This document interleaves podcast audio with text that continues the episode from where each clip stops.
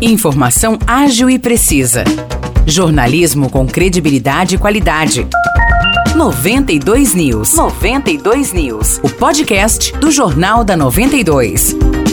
Olá, eu sou Maurice Projan e a partir de agora você fica bem informado sobre as principais notícias do dia em nossa cidade e região. No episódio 557 do podcast 92 News, você confere a Secretaria de Educação de Águas da Prata, em parceria com a Secretaria de Saúde, realiza o projeto Visão do Futuro, que faz triagens oftalmológicas em alunos de 5 a 10 anos. O objetivo da ação, que se encerra hoje, é evitar o aparecimento de doenças oculares e contribuir na diminuição da deficiência visual, que prejudica o processo de aprendizagem e o desenvolvimento psicossocial. De acordo com a Prefeitura, estão sendo atendidos 523 estudantes das escolas Professora Áurea Soares, Professora Gabriela Loyola de Andrade, Professor Doutor José Marcelo de Almeida e Felipe Hurtado Serrato. Os atendimentos são feitos com autorização dos responsáveis. Caso seja detectado algum problema na visão do estudante, a unidade escolar irá comunicar os responsáveis e encaminhará a criança para o posto de saúde, onde serão feitos exames mais detalhados. O projeto Visão do Futuro teve início neste ano após o retorno das aulas presenciais. Os professores entraram em contato com a prefeitura pedindo agendamento de exames oftalmológicos para os alunos nas próprias escolas para evitar aglomeração. O teste de visão é feito na companhia dos professores e depois do exame, o oftalmologista lista quais alunos precisam ou não de encaminhamentos. Uma onça parda foi encontrada às margens da rodovia Doutor Ademar Pereira de Barros, ASP 342, em Vargem Grande do Sul, no domingo. O Corpo de Bombeiros foi acionado para o resgate do animal, que estava aparentemente ferido. Segundo os bombeiros, a onça foi levada para a Associação de Animais Silvestres de São João da Boa Vista.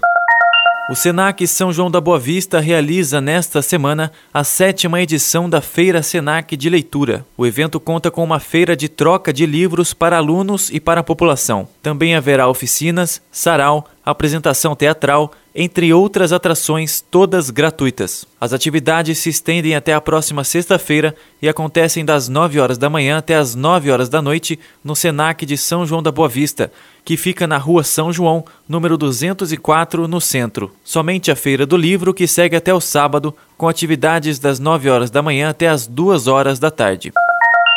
O procurador jurídico do município de São João da Boa Vista, Felipe de Freitas Ramos Pires, esteve na Câmara Municipal ontem para dar esclarecimentos sobre os apontamentos do Tribunal de Contas feitos em uma compra de livros da coleção Planeta Leitura. Conforme noticiamos no Jornal da 92 na semana passada, o TCE apontou um possível sobrepreço de 92,01% na compra dos livros na comparação com os valores de mercado, ausência de concorrência na licitação e falta de apresentação de motivos que justificassem a compra específica dos kits pedagógicos da coleção Planeta Leitura. O valor total gasto na compra foi de mais de 3 milhões e 300 mil reais. O assunto ganhou bastante repercussão nas redes sociais e gerou críticas ao Departamento de Educação. O procurador Felipe de Freitas Ramos Pires é funcionário público e assessora as questões jurídicas relacionadas à prefeitura. Ele informou que, ao fazer esses apontamentos, o Tribunal de Contas não está acusando a administração municipal de algum crime. Feitos esses apontamentos, o município tem 15 dias úteis para apresentar documentos e elementos que esclareçam a situação. O prazo se encerra no dia 2 de novembro. Neste momento, a Prefeitura trabalha para reunir toda a documentação e enviar ao tribunal, conforme destaca Pires. Qual é a dinâmica daqui para frente, então? O, a Procuradoria já está a par, já fez as comunicações, pediu os esclarecimentos para pro departa, os departamentos encarregados, nesse caso, educação e administração. Parte dos documentos e esclarecimentos já foram é, respondidos e agora estão sendo é, é, compilados numa petição, numa, num arrazoado que deve ser assinado por mim e pela prefeita como de praxe, como todos têm sido têm tido os, os expedientes de acompanhamento do tribunal até o momento.